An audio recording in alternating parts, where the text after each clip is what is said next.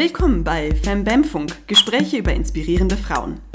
Du hörst Folge 5, in der ich, Elisabeth, mit Sina über Tennisprofi Serena Williams rede. Hallo Sina, sehr cool, dass wir heute zusammen eine äh, weitere Folge aufnehmen können. Ich freue mich, dass du da bist. Hi Ellie, freut mich auch sehr. Cool. Ich freue mich total auf das Gespräch gleich, weil du hast dir mit Serena Williams eine Person ausgesucht, von der ich auf jeden Fall schon gehört habe, aber irgendwie super viel Halbwissen drumrum habe. Also ich weiß irgendwie so, mh, sie hat irgendwas mit Tennis zu tun, es gab irgendwelche Geschichten darüber, wie sie mit Siegen und Niederlagen umging. Also irgendwas an, an Gerüchten und Halbwissen wabert in meinem Kopf. Und ich freue mich sehr, äh, dieses Halbwissen von dir heute auffangen zu lassen. Und ich glaube, das wird sehr spannend. Das glaube ich und hoffe ich auch. Magst du uns vorweg einmal kurz äh, die Eckdaten nennen? Wer ist sie? Wie alt ist sie? Was macht sie? Wofür ist sie bekannt? Wofür ist sie bekannt? Ja, das mache äh, mach ich sehr gerne und äh, ich kann an dein Halbwissen nur anknüpfen. Also mir ging es genauso, dass ich mir dachte, klar, Serena Williams, den Namen kennt man, man weiß, sie ist super erfolgreich im Tennis. Sie ist eine Tennisspielerin, wie man weiß, eine amerikanische Tennisspielerin. Und ich wusste halt so diesen großen Namen, diese großen Erfolge, aber was steht eigentlich genau hinter ihr? Das war so ein bisschen genau der Herangehensweise, die ich hatte. Die Eckdaten und Rahmenbedingungen, die wir erstmal abklopfen wollen. Sie ist geboren am 26. September 1981 in den USA. Wie ich gerade schon gesagt habe, sie ist Amerikanerin. Sie ist in Michigan geboren, in Saginaw. Ich weiß nicht, ob man das so richtig ausspricht. Und ich habe das mal ausgerechnet, weil ich so eine ganz schlaue Mathefrau bin. Äh, 39 Jahre ist sie alt. Ich finde, damit kann man immer mehr anfangen, wie man sagt, ja, sie ist 1981 geboren. Äh, keine Ahnung, was das bedeutet. genau. Ihr Zweitname ist Jamika. Fand ich ganz cool, weil das war mir gar nicht bewusst irgendwie. Serena Jamika Williams. Klingt sehr cool, finde ich. Da ist man schon irgendwie geboren, um was Großes zu leisten, finde ich, mit so einem Namen. Und was ich auch nicht wusste, ist, dass sie so eine riesige Familie hat. Also ich glaube, Venus Williams ist natürlich auch sehr bekannt, weil sie ja genauso Tennisspielerin ist wie ihre Schwester. Aber sie hat noch drei weitere Halbschwestern mütterlicherseits und mindestens, ich weiß nicht, warum da mindestens steht, aber so stand es da in meiner Quelle, mindestens sieben weitere Halbgeschwister väterlicherseits. Also es wow. ist irgendwie eine große Familie und ähm, es ist auch so, dass sie sich trotzdem auf jeden Fall die mütterlicherseits sehr nahe stehen, weil die mit denen auch viel Kontakt hatten und so. Teilweise sind die auch schon verstorben leider, aber es ist eine wirklich große Familie und ich glaube auch ein großer Zusammenhalt, der da geherrscht hatte von dem, was ich so gelesen habe. Genau. Dann kann man vielleicht noch sagen, sie ist verheiratet, das fand ich so einen netten Fun Fact, mit dem Reddit-Gründer Alexis Ohanian.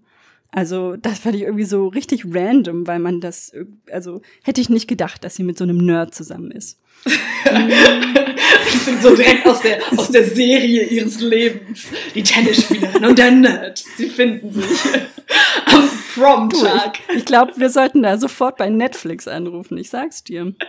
Ich wusste das echt einfach gar nicht. Deswegen hat mich das geflasht. Ich dachte, es wäre einfach so ein, so ein normaler Mensch, der, den man nicht kennt. Ähm, und was ich auch noch ganz spannend fand, neben der ganzen Tennisgeschichte ist sie auch noch Besitzerin eines Modelabels. Also sie hat eins gegründet, Aneris heißt das, also rückwärts Serena.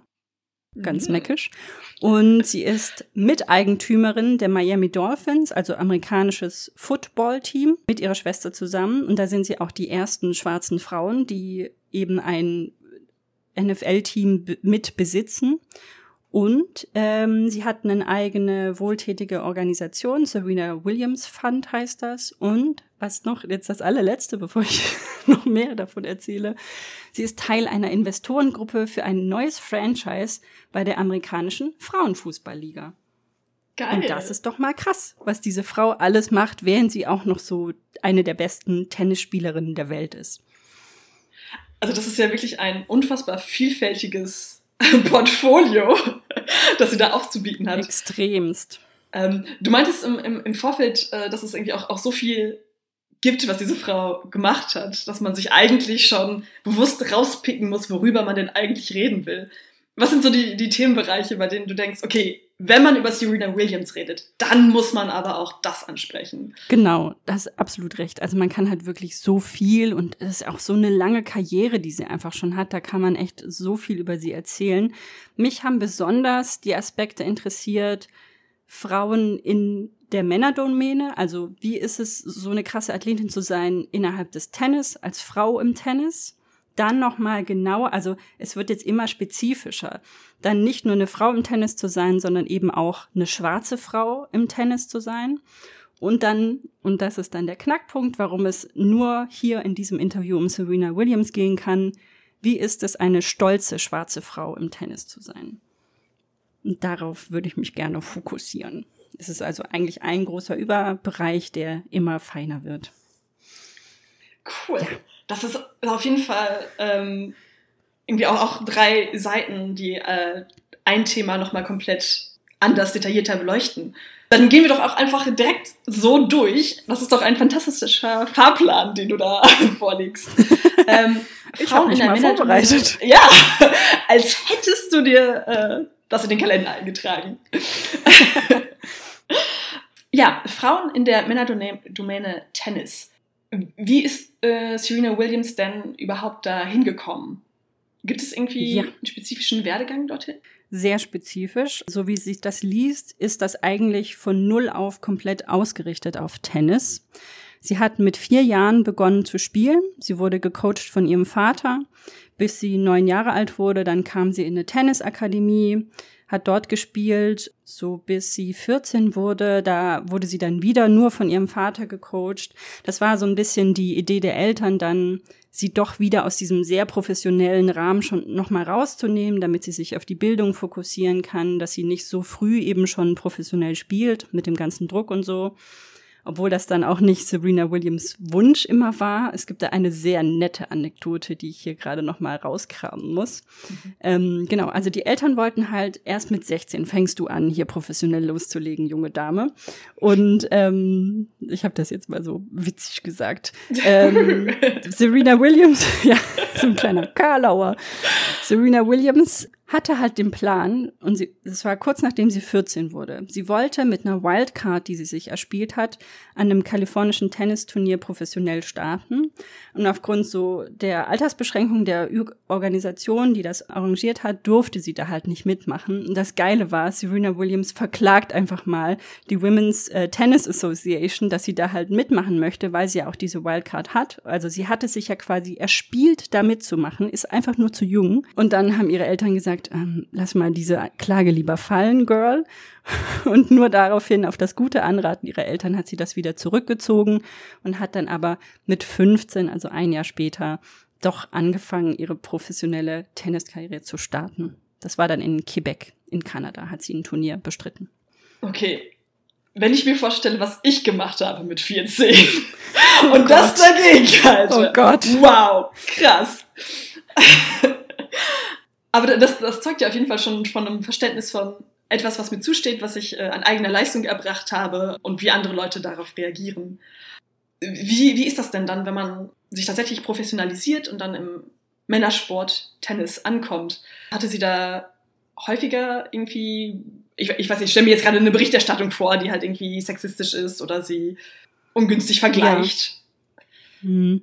Auf jeden Fall. Also das ist, denke ich, bei allen Frauen im Tennis so, dass es sehr schwierig ist, eine faire Berichterstattung zu bekommen, die nicht aufs Äußere abzielt oder einen sofort immer niedriger einschätzt, anstatt dass es um, also niedriger als den Männersport einschätzt und dass man eher wirklich um so Nebensächlichkeiten sich fokussiert, anstatt dass es ums Spiel geht wirklich. Und was da sehr spannend ist, nur ein Jahr nachdem sie gestartet hat, professionell mit 16 Jahren, 1998 war das, und das ist ja alles auch noch nicht so lang her, ne? Das ist ähm, echt traurig auch. Das, es gab ein Battle of the Sexes Spiel. Normalerweise ist das ja immer sehr strikt getrennt, dass die Frauen mit Frauen spielen und die Männer mit Männern. Es gibt manchmal so Mixed Doppel auch, aber eigentlich ist es ja immer sehr strikt, also irgendwie auch so sehr bieder, das ganze Tennis Gefüge habe ich so ein bisschen den Eindruck von dem, was ich gelesen habe. Ich bin natürlich kein Tennisprofi. Und dann gab es eben dieses Battle of the Sexes Spiel, weil die Williams-Schwestern beide gesagt haben, wir sind so gut, wir können es auch mit Männern in der Top 300 aufnehmen. Sie haben es quasi kritisiert, dass man immer nur gegen Frauen gematcht wird und dass man diese ganze Trennung da einfach mit drin hat. Und dann gab es, kam es eben zu diesem Spiel, dass Serena gegen den damals 203. der Welt gespielt hat. Ähm, das war ein deutscher Tennisspieler, der Carsten Brasch hieß der. Der ist 31 Jahre alt gewesen zu dem Zeitpunkt. Und Serena hat dann halt äh, gegen den verloren, 6 zu 1. Und es war, was der danach gesagt hat in dem Interview, war so unangenehm zu lesen, wenn du gegen jemanden verlierst, der halb so alt ist wie du und dich dann hinstellst und sagst, ach, sie hat keine Chance gegen Top 500. Ich habe heute wie hm, Top 600 gespielt, wenn es hochkommt. Alle wussten, sie hatten keine Chance. Also so richtig unsympathisch, anstatt das mal anzuerkennen, finde ich cool, dass du so einen Kampfgeist hast, dass du Bock hast, dich zu messen mit egal wem. Also war mir sehr unangenehm, das so lesen zu müssen. Und äh, ihre Schwester, vielleicht noch, ähm, um das hinzuzufügen, hat auch gegen den gespielt und sie hat zum Beispiel 6 zu 7 nur verloren. Also er ist jetzt gar nicht so der geile Macker, wie er sich aufspielt. Ja. Dünn, dünn. Sina aus dem Schnitt hier, da ist mir ein äh, Fehler unterlaufen. Da hatte ich meine handschriftlichen Notizen nicht gut genug übertragen. Sie hat 6 zu 2 gegen ihn verloren. Ähm, da wurde die 7 zu 2. Ich weiß auch nicht, wie das passieren konnte. Also, Carsten Brasch hat sechs Spiele gewonnen, Venus Williams 2. Dünn, dünn. Und es geht ja an der Stelle dann vielleicht auch gar nicht so sehr darum, wer gewinnt oder verliert, sondern wie funktioniert das Spiel. Und da, Ja. daran, daran erkennt man ja eigentlich, sind diese zwei Leute sich ebenbürtig oder nicht. Weil irgendwer gewinnt ja immer und irgendjemand verliert auch immer. Und wenn sie nochmal gegeneinander Klar. spielen, ist es ein anderes Ergebnis. Wenn halt äh, das taktische Niveau Absolut. ähnlich ist. Was ich jetzt gerade äh, interessant fand, damit springe ich gerade ein bisschen zurück, weil du an einer Stelle gesagt hast, es ist auch schwierig, dann nicht aufs Äußerliche reduziert zu werden. Mhm. Weil du auch erwähnt hast, dass sie jetzt ein Modelabel gegründet hat. Ja. Was, was ich halt daran so spannend fand, war, dass ich im Vorfeld einmal Serena Williams gegoogelt habe und mich dann Mhm. sehr hart am Riemen gerissen habe, keinen Artikel tatsächlich anzuklicken, weil ich dieses Mhm. Gespräch frisch erleben wollte. Was ich aber gelesen habe, war die Überschrift von der bunten Serena Williams vom Tennisstar zum Sexy Model. So haben wir sie noch nie gesehen. Und das war jetzt so der Punkt, als du gesagt hast, sie hat auch ein Modelabel. Mhm. Si- Sind das Dinge, die sie. Wie, wie verbindet sie das, diesen Anspruch auf, ich möchte nicht aufs Äußere redu reduziert werden, aber ich finde es auch ähm, legitim, mich für Mode zu interessieren. Ja, also ich glaube, dass äh, das Modelabel, Modelabel, Modelabel ist eher ein Wunsch, sich auszudrücken, weil sie ein großes Interesse an Mode hat. Also sie hat auch immer sehr ausgefallene Outfits, wie sie da auftritt. Sie ist halt nicht einfach immer nur in diesem Tennisrock und dann irgendein T-Shirt drüber, sondern sie hat halt immer einen eigenen Style, wie sie sich wohlfühlt und wie sie ihre Individualität auch ausdrücken möchte. Und ich denke, das wollte sie halt auch mit dieser Modelinie auch verpacken. Natürlich ist es auch einfach Marketing. Also ich glaube, im Endeffekt hatte sie einfach noch ein zweites Standbein sich aufgebaut neben dem Tennis und dann ist die Mode naheliegend, weil das was ist, was sie auch interessiert. Und diese Modelinie ist ja auch eher dann, also sie hat unterschiedliche, ähm, wie nennt man das denn, Kollektionen, unterschiedliche Segmente auch. Also das spricht dann auch Frauen an, die gar nichts jetzt mit Sport zu tun haben oder so. Sie hat dann auch, glaube ich, so ganz neu eine Linie rausgebracht, die vor allem auf Nachhaltigkeit auch fokussiert ist. Das ist dann eher so ein Business, das mit dem ganzen Tennis, Tennisauftreten gar nichts zu tun hat, meines Verständnisses nach. Da müsste ich mich sonst aber auch einfach noch mal näher einlesen. Ja, also ich meine, ich weiß jetzt natürlich auch nicht, ob die Überschrift, die ich vorhin vorgelesen habe, ob die sich überhaupt auf das äh, Modelabel bezogen hat, ne? es ja so wie man äh, die Welt kennt, es auch einfach ein Kommentar zu einem Foto sein konnte, auf dem sie halt Voll. ein anderes Top als sonst trägt. Äh, das passiert ja schnell, dass man so einen Kommentar abkriegt. Ähm, mhm. Okay, also wir, wir hatten jetzt kurz angerissen, ähm, als Frau in der ähm, Männerdomäne Tennis gibt es Probleme, aufs Äußere reduziert zu Ja. werden, nicht ernst genommen zu werden als Spielgegnerin. Ja. Wenn wir jetzt die Dimension schwarze Frau im Tennis mit dazu nehmen, was sind dann nochmal äh, Hindernisse, die ihr in den Weg geworfen werden? ja, Sexismus plus Rassismus ist einfach die Kacke hoch zehn. Es wird einfach alles nur noch schlimmer in der Berichterstattung. Also es gehen dann auch so, gerade bei den Äußerlichkeiten, was dann irgendwie so kulturelle Einflüsse sind. Ganz am Anfang haben Venus und Serena beide so, wie heißt das denn auf Deutsch, Hairbeats, also Hair, ähm, Haar, wie nennt man das denn? Hätte ich mir noch mal. Oh, ich weiß, was du meinst, aber ich kenne den deutschen Begriff auch nicht. Müssen wir, wir brauchen einen Faktenchecker bisher. einen Faktenchecker. Also so kleine Kügelchen, die man sich ja ins Haar flechten kann einfach. Vielleicht nennen wir das kurz mal so. Die hatten sie in ihren Haaren als Haarschmuck, weil das ja ein Teil ihrer Kultur war. Und selbst das wurde halt kritisiert als noisy and disruptive. Und das ist halt total, also das hat niemanden gestört. Und nur weil sie das drin hatte und damit so schnell zu jemand anderem deklariert wurde und man dadurch den Fokus von ihrem guten Spiel auf was anderes lenken ko äh, konnte, wurde das, wurde sich da so draufgestürzt. Es ist so, dass die meisten negativen Reaktionen sich dann auf ihren, nicht nur auf ihren muskulären Körper ähm, fokussieren, sondern eben dann auch noch halt zusätzlich auf diesen ganzen kulturellen Aspekt. Es gab auch, und das ist richtig schlimm, es gab ein, ähm, ein Cartoon, eine Karikatur, Karikatur in 2018 war das. Da hat sie gegen Naomi Osaka im Finale der US Open verloren. Es war so, dass im Vorfeld hatte sie viele Strafen bekommen. Es gab da so verdeckte Zeichen vom Trainer an sie, was nicht erlaubt ist. Also der saß quasi im Publikum und hat da irgendwie so eine Geste gemacht.